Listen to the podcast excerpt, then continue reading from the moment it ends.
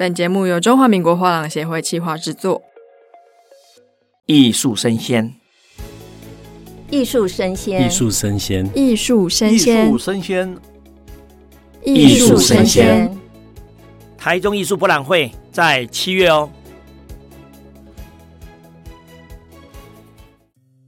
Hello，欢迎收听艺术生鲜 Art Taipei Live Talk，我是主持人王维轩 Vivi。那我们七月到了，暑假开始了。我们艺术产业呢，最期待的台中艺术博览会也要如期的展开了。我们今天呢是一个员工们来宣传一下这个活动哦。那下一集还会有理事长视角。那我们今天邀请到的呢是新创行销总监陈怡文 Grace。嗨，大家好。还有我们的数位行销专员尤秀如。大家好。那秀如是 Woody 的接班人。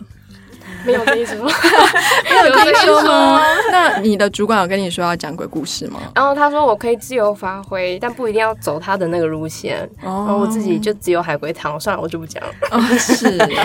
这也就是接班人的然后角色来了，要踢馆了，是不是？嗯那其实大家应该不太熟悉画廊协会的数位行销专员在做什么，然后他的那个主管乌迪就非常的直白说啊，就是小编呢、他说啊，什么小编而已。我相信不止如此了。要不要请秀如跟大家介绍一下你在中华民国画廊协会担任这个职位都在做什么样的工作？好，大家好，我是秀如，数位行销专员，就也算是我自己职涯上的第一个尝试，所以也是在学习当中。小编的部分就是大家知道的。Facebook 跟 Instagram 这两个社群的经营，包括文案以及素材的制作，我都要去发想。然后还有要怎么去跟粉丝们互动，这些都是在范畴内。还有包括数位广告的素材制作，以及要怎么投放广告，让我们的艺博会能够让更多人看见，这都是在范围之内。然后也包括官网的一个维护，因为我们也是。大家民众会点进来看的，所以很多的就是线上的资料都要去收集整理好，然后去发布。大概就是这些内容，就是门面 对，就是我们的门面。我就是补充说一下，他虽然讲的非常简短，但是他其实中间的那个工作过程其实是很漫长的。他首先要先去整理大家的美宣资料，就是我们所有画廊传上来给我们的这些美宣资料，然后美宣资料中，他还要中间去精炼，就是看有没有不顺的地方，或者是有没有什么东西是可以去做归类。因为社群上面来说的话，你不可能一篇里面发非常非常多东西。那像 Instagram 这种很吃图像的平台，其实他也要去思考说，他到底要放什么样的作品上去，或者是怎么样去包装它，有一个故事，让大家更愿意去接受这样的一个内容。所以这个部分的话，它其实也要花非常非常多的心力。那最后才是所谓的做素材啊，或者是去 po 文。这一块可能大家比较熟悉的部分，那我们其实后面也会去做很多的数据监测什么的，然后去做分析，然后看有什么地方可以再调整，那也都是秀乳的工作的一部分。对，哦，对，所以其实大家讲小编小编，其实小编工作很辛苦哦。谢谢大家。是，原来是秀如接棒了，难怪我觉得最近那个 Art Taipei 官方账号，它不管是线动还是图片都火起来的感觉，有年轻的感觉。哦，对，而且现在我们六月刚开了 Line 官方账号。如果还没有 follow 的人，大家赶紧去 follow。就是我们也是由我们的秀如这边去做一个发挥，这样子。那我们也还在尝试中，但也是希望就是说，呃，展会里面的一些作品啊、亮点啊，能更快快速的到大家的手机里面，大家可以去看我们相关艺博会的一些展出的亮点。这个部分的话，也是我们新的尝试。所以这次有合作一些像是展览地图，也会透过这样的官方账号进行推送吗？对，官方账号几乎就是整个艺博会最要一手掌握的东西，包括 Art Map 地图或者是作品亮点，还有什么观展的一些时间，反正他们都可以用在这个账号一手掌握。哇哦！那在展会以外的时间，这个官方账号会拿来推播什么样的资讯呢？就是像本节目艺术神仙，因为就是会接触艺术的人，其实不是只有艺博会，他们想要很多的艺术市场的资讯等等的，都会想去了解，所以我觉得也是透过赖账号这个平台，让大家对这个市场更了解。然后还有我们艺博会的作品的亮点，就是社群上看到的只是一小部分，那赖官方账号就是会更多的给大家看，这样，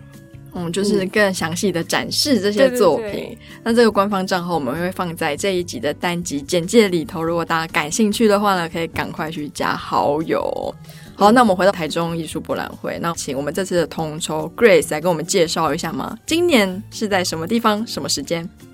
我们今年的台中艺博的话，我们一样选定是跟去年一样的场地，在台中零酒店，地址是朝富路九十九号。那大家如果对这个艺术感兴趣，尤其是中部地区的朋友们，其实可以在七月十四号到七月十六号到我们的零酒店八到十一楼去做一个参观。那我们这次的票务呢，大家可以直接先到 Klook 上面先去买线上的票券。那我们还是很希望大家尽量使用我们的线上平台，因为现场的话。也还要另外再去其他楼层购票，会相对比较麻烦一点，所以建议大家都是先到 Klook 去售票。那到时候我们也请主持人把我们这个售票链接放在我们的专栏里面。没有问题。那另外的话就是说，我们如果真的有人是没有办法在线上购票的话，我们其实可以到七楼有大会服务台，现场是可以做购票的部分。票券的价格的话是一般票是三百块钱，优待票的话是两百块钱。非常非常欢迎大家在下周，其实就是下个周末，大家来台中一趟，然后呢，也在台中可以吃吃喝喝，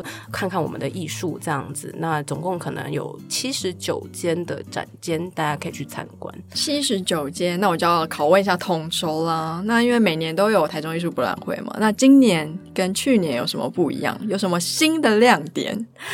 呃，我我必须得说，这是零酒店，是一个非常非常特别的场域。如果大家有去住过零酒店的话，就知道它里面的那个房间的采光，首先是非常非常好的。那另外的话，他们家走一个欧式的风格，所以大家可能会看到，就是像是红色的这种墙壁，类似罗浮宫这种风格的墙面这样子，然后比较欧洲典雅式的，呃，跟我们的当代可能会有一点点的冲突，但是也是好玩的地方，因为你会看到每一家画廊怎么样去做一个。布置，那我自己都很期待，就是说这次啊参展的画廊有没有办法去 handle 这样子的一个场域，然后去做不一样当代跟这种欧洲古典风格的一个结合，这是第一点。那去年我其实也看到很多，我看到有人把那个什么展架什么的都全副武装全部拿出来了，作品上面挑的话也是会有一些比较亮色系的作品在窗户中去做一个呈现。就会蛮有趣的。另外的话，我会觉得是说，呃，今年的话，本身展间我们就已经突破去年的展间数。呃，今年的总展间是七十九嘛，那去年的总展间数在七十七间左右。对，那所以今年可以看的作品更多了。这个部分的话，其实我们也是非常期待，因为我们把所有原本呃我们楼层里面的 VIP 室。空间全部都让出来给到展商们去做发挥，VIP 室这次就是移到了七楼的会议厅里面。那那间会议厅的话，我们也是觉得说，哎，可以去打造就是更舒适的环境给到我们的贵宾。然后上面楼层的部分就让大家好好的去做一个呃参观的动作，这样子，这是今年比较不一样的地方。再来的话就是说，我们今年的国外展商其实也特别多。我们国外展商其实应该也是历届最多的，目前是知道是有十三间会进到台中来去做一个参观。那某一种程度上面也显示了我们其实疫情之后，大家都愿意再来到台湾，甚至在台中这样子的一个可能不是主要的首都区，呃，我们去做一个展览，去做一个新的尝试。同时，也是可能我们过去两年在疫情期间，虽然国外展商没有办法进来，但是我们的口碑其实有被传出去。像一些日韩展商，其实他们都会是知道说，哦，有台中艺博这么一档艺术博览会是画廊协会举办的，不是只有台北艺博而已。这个部分的话，我们也是很期待，就是看到国际展商他们在这个场域里面去做的不一样的一些布置，或者是带来不一样的作品。是哇，非常的相近哦。所以今年的台中艺术博览会在零酒店七月十四号到七月十六号的时间。那我们就要问一下秀如啦，因为你是数位行销专员嘛，我相信你在贴这些文章、贴这些现实动态的时候，一定对这些展商跟他们这次展出的作品有一定程度的了解嘛。那刚刚你的主管 Grace 有提到喽，今年有十三家的国外展商。嗯那你有没有特别有印象的，或者是你特别想要推荐给大家，这是国外展商带来的作品呢？我自己先分享一个，我觉得是在，因为我刚刚 Grace 有提到，我一开始都要先整理收集这七十九家展商的一些资料嘛，然后有一张图片就是打开来的时候又很惊艳，所以我就是 立马先去看一下他的一个创作理念是什么。那他的我这边有一个图，想说也是同步的，它是长这样子，它是一个。猪的，就是猪 pig 那个猪，然后是一个妈妈在亲吻着小孩。然后我那时候想说，仔细看一下他的作品名称叫圣桑。圣伤就是米开朗基罗的那一个圣母玛利亚对耶稣基督哀悼他的一个很悲伤的一个画面，然后我就很好奇，就是是一个是一个这么神圣的明代表作，那这一个艺术家他为什么有这样子转折的一个呈现？我就仔细看了一下，我是觉得蛮感动的，就在这边跟大家分享，因为他说。我们都会去习惯去注意那种，哦、可能有身份也比较有地位的，或者是社会价值的一个一个人物形象，然后我们会给予尊重。但是最底层的声音就比较容易去忽略，所以他把猪的形象替换成原本我们所熟知的那种神圣的事物，其实是想说要提醒大众，不管是谁都是一样平等的，即使是看起来像是动物这般，那他也有他的母爱，他对他的小孩子也有这样的亲情的关系。然后我当下其实觉得很，就是有稍微被触动到，就是宣传的时候，一方面是看到很多图片，会觉得啊，艺术品嘛，自己想先观赏很开心，但另外一方面，如果真的去仔细去看艺术家的一个创作思路的时候，就是会被他们的想法给感动。那刚刚我讲的这个是来自刚刚说的国外展上，它叫做首尔新艺术，是韩国的，然后是郑恩惠的圣伤。就是也是一个我觉得一个很棒的亮点。那边补充一下，因为大家看不到图片，它其实那个画面就是一个，因为是猪妈妈嘛，她就坐在一个椅子上，她非常哀伤的看着她怀里的那只小猪。大家想要知道她到底怎么样表现这个作品吗？请到我们的台中零酒店哦，七月十四号到七月十六号。那还有其他什么作品想要跟大家分享的吗？好，再分享一个，也是国外的一个部分。我当时跟刚刚那一件一样，我也是。仔细看一张这张图盯很久，因为从远远看，其实就只不过是一个爱心，是对。但是这个爱心一放大，里面是满满的小人偶，满满的，就将近应该是有一两百或两三百的一个人，我没有细数。然后每一个人偶都是穿不同颜色的衣服，他们有他的脸，还有他的头发，就是都。有把它刻画出来。我那时候想说，我，是要提醒人类是很有爱的这样的一个画面嘛？这样，然后他他其实反思的蛮多的。这个艺术家，我也跟大家分享。他说，他觉得这世界上所有人从远处看是一个有机的生命体。因为大家在这个社会上有很多的价值观在流动，所以会产生比较，或者是追逐很多我们所看到的一些标准，或是别人定义的好坏，然后就会丧失个体性。所以他其实想要讲的是，因为远看是一个爱心，近看又是不同的人，他想要去强调是每个人都是一个很独一无二的一件生命。他自己也有去一个反思，他说大家都知道有一个说法说生命就是一个小宇宙。甚至是奥妙到我们至今也没有办法用科学的角度去理解全部这样。然后他觉得说，我们其实这么一个浩瀚的生命体，其实应该是每天或者是时常都要抱着感谢、珍惜的心的角度去看待。可是这个观念很少人会有，就他有一点透过这件作品提醒大家，每个人都是这么的棒跟独一无二这样。然后我当下看到的时候，也是被触动到。也就是如果我没有看他的介绍，只是看那个。一个视觉上的印象，可能就是会很吸睛、很惊艳。但是仔细去看他的思路，我是觉得收获很多。这个是也是来自韩国，他叫 Gary White Birch，然后他是金朝祥的一个作品，然后他的作品名称就叫做《人们》。刚刚就是他想传达的一个意念，这样。是，我觉得有时候被作品触动到，可能就是你跟这个作品产生共鸣了。那你们当然都是非常特别、非常独一无二的个体哦。我们这边总监看起来有话想说。诶、因为我我觉得就是秀如这个工作，其实某一部分是幸福的，因为他可以看得到所有的作品，呃，上来的时候的那些文字介绍。嗯、其实你在展览里面的时候，其实有的时候你因为作品真的蛮多的，上千件的作品，然后你有时候你要首先你要得看得到它，再来的话就是你还有办法去了解它里面的东西的时候，你得。你得提起那个勇气去问画廊的人，或者是说，哦，你刚好有比较幸运，有个朋友带着你去走的时候，那你可能会听到比较多的介绍。秀如这份工作，它其实就是在帮大家梳理很多的内容了。其实这些文字上面，如果大家仔细去看我们的台中艺术博览会的 FB 粉砖的话，其实上面都陆陆续续会有这些介绍。那我也是蛮希望大家，如果是你真的对艺术非常非常感兴趣，你也很想要知道这次有什么样的亮点作品，大家真的可以去上到我们的粉砖上面，先去看一下这些文字，由人讲出来，当然会是比较感动的。那人讲出来这部分的话，我就是希望大家在现场里面，就是鼓起你的勇气去问一下画廊的人，你对于这件作品，你首先你看了非常有共鸣，那再来的话就是说。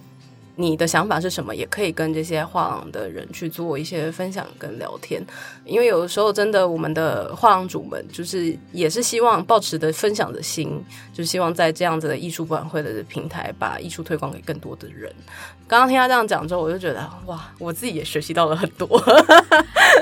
是，本来数位行销专员是你知道需要一点点功力，因为我觉得有时候你看完之后，你要再把这些文字转译出来，变成自己的话，你是需要内化的。那时候你讲出来的文字才会动人动听，故事才会哦，是哦，是这样啊，嗯，这种感觉，嗯嗯嗯。嗯是，还有其他吗？哎、欸，我想说，刚刚分享了两家国外，要不要就是也讲一下，在小编的宣传上，啊、其实现在年轻人很喜欢的一个风格插画，也是我自己最爱的一个艺术风格，就是我自己在 IG 上也都是追踪插画类型的。那我现在介绍的这个，它是来自青音十九艺文空间的商帆纪行，一个日本人的插画创作过程，其实蛮简单的，很像是卡通。但是每一个角色都不是人类，都是动物，或者是他自己创造的有眼睛、有鼻子、有嘴巴的一些生物。然后我当时，因为我也是会被缤纷色彩吸引的，然后当时就是觉得它整个画面很亮眼，然后我就想要去了解这一个作品是叫无题。那我想说，那画了这么多不同的生物，他想要表达什么？我觉得艺术家还蛮多时候，他们创作理念是想要鼓励人的，就是除了那种比较深痛的那种反省的方面的类型之外，有一部分也是了解现在人们会有的烦恼，然后用作品去激励大家。那他用了这么多不同的生物，其实是要讲说每个人都会有不一样的点。那要勇敢的，就是把这个不一样点自己去接受，然后要相信自己，这就是自己最棒的地方，不是去掩盖它。所以他这边的一段话，也是他自己的一段话，我也跟大家分享。他说：“不同的形式，不同的语言，但是是一个仍然可以交流的理想世界。有一个人物不怕与他人与众不同，不属于任何地方。那他希望。”这样子的一个世界是大家可以透过联系、互相交流去变得更好，因为大家都不一样，所以才可以交流出更多的火花。然后我那时候就是被感动，可能成长经历大家多多少少都会就是会比较，然后也会觉得自己不好、挫折什么的。所以我就觉得作品部分看的时候，其实就是一直在激励自己，一直在激励自己。除了视觉上赏心悦目之外，了解他们的想法后是很感动的。我发现一个共同点，果然就是因为乌迪是大哥嘛，对不对？嗯、他喜欢比较黑暗阴沉的作品。他之前在那个 阿 Solo 说喜欢黑白嘛，白因为人生就是太黑白，所以才要进艺术来看那种缤纷的色彩。那秀如推荐的，他其实颜色都比较缤纷一点。对，我自己喜欢亮眼，果然是因为年轻的关系，对对，世界还有一些些还没沧桑期待，然后有一些些就是向往，向往。对，对我觉得这其实也是艺术好玩的地方，就是你跟每个人去。聊的时候，你会发现每个人喜欢的作品好像都不太一样哎。嗯，就是我觉得看艺术品的时候，有的时候你你会觉得你不理解这这这件作品，经常会有这样子一个时刻。但是你在跟你的旁边的朋友，或者是你去跟其他人分享，或者是你听到有人喜欢这件作品的时候，或者你跟画廊的人去聊的时候，发现哎，喜欢作品的人跟你很不一样，就是可能不一定会是在你的。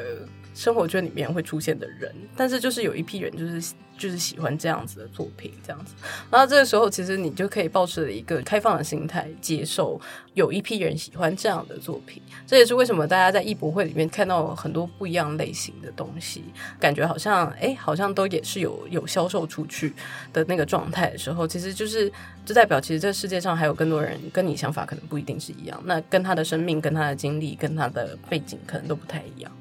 对，我觉得很多人去艺术博览会看展览，当然就是看作品是一件让人觉得身心非常舒畅的事情。但我觉得更多人是在别人的作品里面找到自己。哦，我超级认同这件事情。我有另外一个朋友，他也是在去年的 ART TAIPEI 的时候，第一次进到艺博会的场域，走出场域的时候，他带走的一件作品。那一件作品呢，后来周围的朋友，就包括我都觉得那个作品跟他很像。啊、oh. 嗯，就是 很有趣，就是看到他就觉得哦，我们可以理解这件作品是你买的，是，对，果然是找到自己。对，所以就是我觉得那个看作品的过程，你也可以越来越了解自己。而且我觉得就是人生在不一样的阶段，比如说我可能二十岁出头我就已经开始接触艺术圈，我发现我那时候喜欢的作品，跟我现在可能大概三十左右喜欢的作品，我觉得那个状态是不太一样。有变暗淡吗？也没有变暗淡，但是我觉得我是觉得可以接受的那个范围更广了。有些东西开始你以前可能不太会去看的，但是你开始愿意去看，甚至愿意去思考，就是说，哎，为什么他是这样去做创作的？他能够接受的领域就更广泛了一点。对我自己来说是这样，但我我没有特别，就是说我特别喜欢黑白，没有像 Woody 那个样子。哦，因为他年纪更大嘛，对，他年纪更，对对对，他年纪更大一点。对，但是我觉得黑白的作品以前我没有那么喜欢，但是我觉得我现在可以接受。就是、果然，对，就是就是，我觉得还是有心境上面的变化。我觉得我可以理解。对，但你说要去收藏它，那我可能还没有到那个阶段，这样子。嗯、对，所以所谓艺术爱好者，很多人会变成就是玩在一起。其实同样的爱好，可能代表你们有同样的相同之处哦。嗯嗯。那秀如这边还有其他画廊想要推荐吗？好啊好，我也再分享一个国外，这是国外有十三间，就是相比之前都是多很多，所以我收到很多资料的时候。一堆英文，然后就是要自己去消化理解。哦，他在不同的，我们有觉得他不同语言，他有不同他的表述方式。那因为中文很多的，如果是我们台湾的一些艺术家在介绍的时候，有一些是很诗情画意的。那在我国外的时候，就有不同的一个方法去表现。那我自己这边有看到一个，我觉得也很特别，就是也是韩国的，它叫 L Gallery，它是一个雕塑。它是一般雕塑给人。的感觉就是会很可能会很标志，或者是他有他这叫什么庄严吗？或者是很像那种理想型的一种表现。如果是从希腊的角度来看，那它是刻画很多年轻人或者是小孩他们的坐姿，或者他们站着的样子，他的表情是充满烦恼的，甚至是看到他的脸上是有充满线条，一圈一圈的。然后我那时候也是产生了纳闷，就是去。看一下他到底想要表达什么。那这个艺术家他是毕业于韩国弘毅大学雕塑学系，他是想要表达，就是在这个成长阶段，大家都会有不安跟迷失、困惑的不确定感出现，就是一定会有迷惘、彷徨的时候。所以他就把在脸上去有很多这样子缠绕着很多圈，我觉得那就像是一个困惑，然后还没有理清自己想要做什么那种感觉。每个人的坐姿，要么是驼背，要么手插口袋，他有很多件。我当下看到会觉得，如果今天是一个也是也是这么无助或是迷惘的人走在面前，我觉得可能就可以去 get 到他想要表达的那种心情，就有点像 Grace 刚刚讲的什么样的心境会对应到什么样的艺术作品。我觉得他这个艺术家给我的感觉是这样。那他是来自 L Gallery 的展商的创作。也是蛮特别的一个雕塑，就是有别于以往看到的那种。是，那边补充一下，它、嗯、那个面部有很多线条，五官其实都是清楚的。那前一阵子好像还蛮流行，就是一笔勾勒出一个轮廓嘛。所以说那个脸上有点类似这样子的感觉，就除了五官之外，它会有一些线条，可能在脸颊，可能在我们卧蚕的地方。看起来是真的蛮忧愁的，想要知道多忧愁吗？我们七月十四号到七月十六号在台中零酒店，欢迎来参与我们的台中艺术博览会。那其实往年的艺术博览会都有非常多的周边活动嘛，那今年有什么特别的周边活动可以跟大家分享呢？除了我去看台中艺术博览会之外，周围有没有什么合作商家，或者是您之前有提到一些装置艺术吗？嗯。我们在这个周末又推出一个叫做“艺术旅行地图”，大家如果追踪我们的官方 IG 或是 FB，都可以看到这个地图诞生了。然后它上面不是只是单纯的标示我们艺博会的地点，它还有八个我们合作的店家，以及台中市公共艺术的一个范围。一些区域，那主要是在市政府那一带有很多的公共艺术，大家也可以去上他们的官方网站，可以看到都有不同的公共艺术的一个介绍。那我们这次也是有合作了八个餐厅，那它这餐厅也有不同的类型，有餐酒馆，或者是有一个是眼镜眼镜行，或还是有咖啡厅结合展览的那种艺文空间，这样。所以这些地方都是大家观赏完这个展览后可以凭票券去享优惠的。所以大家这个地图就是要收藏下载好，放进自己的相簿，到时候看完展再把这个地图点开来，然后配合你的可能是 Google Map 啊，我们可以去去消费，然后可以度过就是很惬意的一天这样子。是啊，这个地图其实也可以透过加入我们画廊协会的官方账号，我们就会推播给他们嘛。他们就不用找半天啊，也是也可以。对，对那官方账户我们应该也是会去推这个。那当然，官方网站大家如果真的真的找不到了，在 IG 上面找不到，FB 上面找不到，就去官方网站。会这么穷途末路吗？我们当然是希望我们一推播大家都收到，然后把它存下来。是但是总是怕有 miss out，所以我们还是可以把我们的官方网站网址留着，这样子你们真的找不到的时候，可以直接上 Google 去搜台中艺博，那里面其实就是会有相关最详细的消息，这样子。那我们其实推这个所谓的城市艺术地图，大概也是从我们二零二一年开始，就是陆陆续续的在每一档艺术博览会中间，我们都去做这样子的推品牌合作嘛。嗯、对，因为我们其实以往来说，我们都是会有店家合作的部分。当然，我们觉得店家合作谈了这么多家，那我们也是希望就是说，呃，这个艺术这件事情本身，它能够跨域融入到大家的生活里面去。因为现在其实大众们也是越来越注重自己的生活品质嘛。那基本上有很多店家，他们也在讲求，就是所谓在他们的领域里面去求精求艺，去求所谓的这种美感跟艺术感的这样子的一个呈现。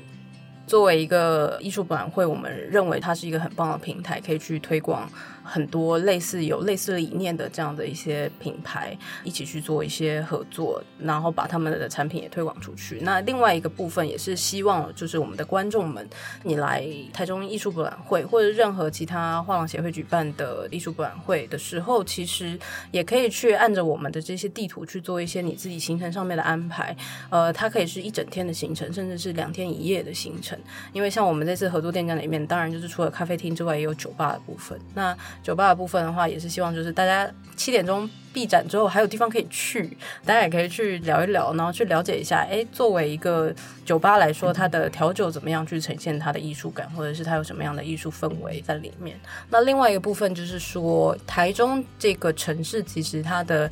建筑规划其实是特别特别的有名的嘛，那大家对台中印象其实就是说，哦，有非常多有名的建筑师，其实在台中去做了很多的建筑设计，包括跟林酒店很近的这个台中歌剧院，它其实也都是属于这种比较美学建筑的部分。那我们其实，在跟台中市文化局，就是我们的指导单位在聊的时候，我们其实也是很希望能够把台中的这些比较具有艺术性的建筑啦，或者是公共艺术能够融入进去。我们了解到的是说，文化局自己本身就有做一个网站，它把所有台中市里面有的这个公共艺术，它其实都标到那个资料库里面去了，等于是一个官方网站，大家是免费可以去搜索的。嗯，那这是第一个。针对于我们来说的话，我们没有办法像文化局做到那么全，但是我们把呃我们展场附近的，我们认为可以被容纳到我们地图里面去做一个标记。那也就是希望就是说，这个周末大家不仅仅只是逛台中艺术博览会而已，也可以去看看呃台。中式的不一样的艺术面貌，然后包括它的一些特别的建筑，或者是它的公共艺术呈现，这样子也可以去了解，让大家整体的行程规划也更加的完善，也不仅仅只是台中本地人可以去看这些东西，其他比如说像台北的、北部的、南部的喜欢艺术的朋友们，也都可以搭高铁或者是搭我们的火车，可以到我们的这个台中市去参观。去做一个周末的小旅行这样的一个概念，所以我们去做了很多的力在这个地方，然后也非常非常感谢文化局也有提供我们非常多的资源跟协助这样子。是因为我觉得平常到台中去玩当然也是很棒了，可是那是完全是旅游。可是今天如果你本身是文青，喜欢一些文艺、艺术、气质、质感路线的。今年的七月十四号到七月十六号，到我们的台中零酒店来参观我们这次的台中艺术博览会。那每年艺博会举办，除了有各界的协助嘛，其实也有非常大部分是品牌赞助的部分。那这次有跟什么样品牌合作呢？嗯。我们今年其实品牌上面的合作，我们持续的一个策略就是说，我们希望在不同的城市里面去推广，尽量去跟那个城市里面的一些呃品牌去做一个结合。那在我们的贵宾室，今年跟台中有关的这个品牌，包括了我们的年度的水的赞助商台中天泉温泉水。那它其实是从埔里的地下一千五百米的深层水抽取提炼出来的这样的一个矿泉水，那它就属于我们台中长期合作的一个品品牌。那另外还有我们这次从南投来的这个南荒咖啡，南荒咖啡我们其实也是今年第一次做合作。那他们也是在南投那边烘豆啊，然后他们的烘焙师也在美国得了相关的奖项。那希望把这样子一个在地品牌能够融入到我们的贵宾室里面，让大家也去体验一下台湾的一些质感品牌，其实也做得非常非常好。另外，除了这些本地品牌之外，我们也有我们的年度合作伙伴百富单一麦芽威士忌。那百富单一麦芽威士忌这边的话，因为他们也是坚持匠人精神、一心一意的这样子一个品牌的宣传的概念。那他们其实也是希望跟艺术去做结合，跟艺术家一样，就是去打造这样子的威士忌。所以，我们今年在 VIP 室里里面有百富威士忌的呈现跟展出，还有做一个呃相关的赞助。嗯，今年会是一个比较丰沛的一个状态。那当然，我们也有跟绿资资本去做合作，就是石门山。那我们希望就是说，台中艺博未来也能够更迈向所谓的绿色呈现吗？永续，永续，对对对，绿色永续，对对，对，再生能源这样子，然后去呃尽量去减减碳，呃去做到这个减碳排放的部分。是，如果说各位听众觉得说你有认识朋友，或是你自己的品牌价值跟中华民国画廊协会一直贯彻的精神，或是艺术家的精神有一致的话，我们这边其实完全是开放品牌的合作方案。好，那节目的最后呢，谢谢两位。那大家不要忘记了，我们七月十四号到七月十六号，台中零酒店有我们的台中艺术博览会，欢迎大家去参观。相关的购票资讯、官方账号跟我们的艺术地图，全部都会在我们这一集的单集简介。那我们下一集期待理事长的声声呼唤喽，拜拜，拜拜。